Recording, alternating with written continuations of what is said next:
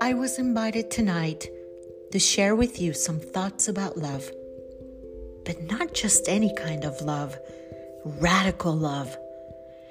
Where does your mind go when you hear those two words? Radical love. Is it a person? Maybe a place. Maybe it's a moment, a lover. Maybe for us that are parents, we go to our children maybe we go and think of our pets.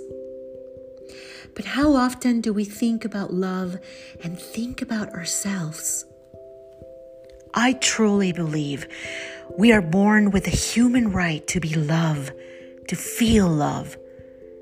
As children, we are innocent and curious and open to all the experiences around us with an open heart, without hesitation, or judgment for ourselves and for others.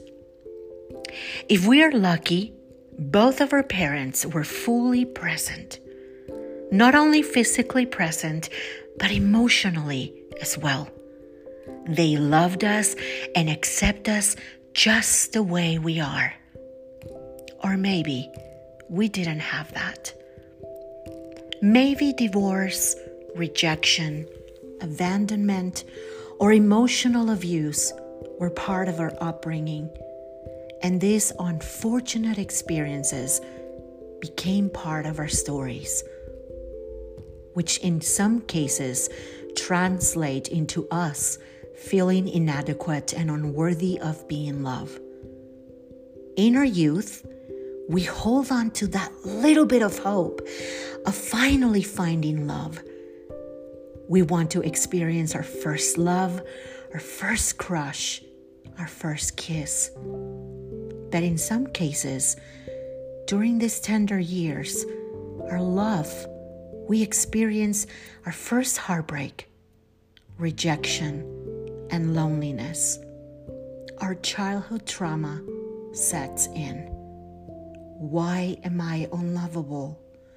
What is wrong with me? I did not realize that while this was happening, another form of love was growing inside me. Yes, radical love.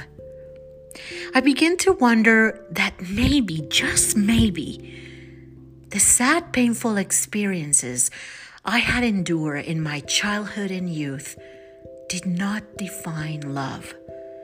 I started to see my own worth every day through the power of good friends, kind teachers, and something magical happened. I found love through the power of music. That, to me, translates into radical love. I began to wonder I may be worthy of love. I also left the church, and that helped. I stopped listening to the long list of things that society, religion, and my parents told me was wrong with me. I was embracing radical love. Most adults have defined what love is, maybe from their own personal experiences. And in some cases, love can become attached to another very powerful emotion pain. Sadly, our stories leave us feeling unworthy, inadequate, and sometimes incapable of being loved. I have even heard this from people I am unlovable.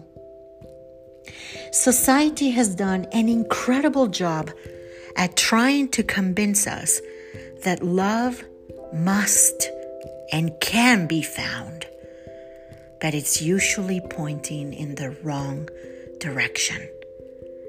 It usually tells us to find love in all the wrong places. But they are not entirely wrong when they said love can be found. I believe that. But I also believe that love can be created. Radical love to me means precisely that taking personal responsibility for creating my own happiness, investing in my own healing, and radically and lovingly setting boundaries. First of all, with myself. My thoughts, my words, and my actions needed to have a review. What actions are preventing me from feeling radical love, from feeling worthy of love? What can I possibly be doing or telling myself that makes me feel unlovable? All those stories. If there is one thing I want you to take with you tonight, is that I want you to know without a single doubt that you are worthy of love, that you are capable of loving another human being, and you are lovable just the way you are. Is there room for improvement? Absolutely. It better be. We create radical love. We are the masters of that creation. Love is something that I will invest in every day, especially during these radical times times of COVID, of isolation and loneliness. Radical changes. Make sense, right? Radical times are calling us for radical love.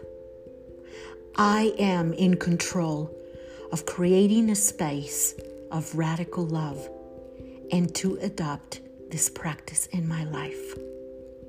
The moment we are born, we begin our own discovery of the meaning of this word love. That discovery never ends. Thank you for listening.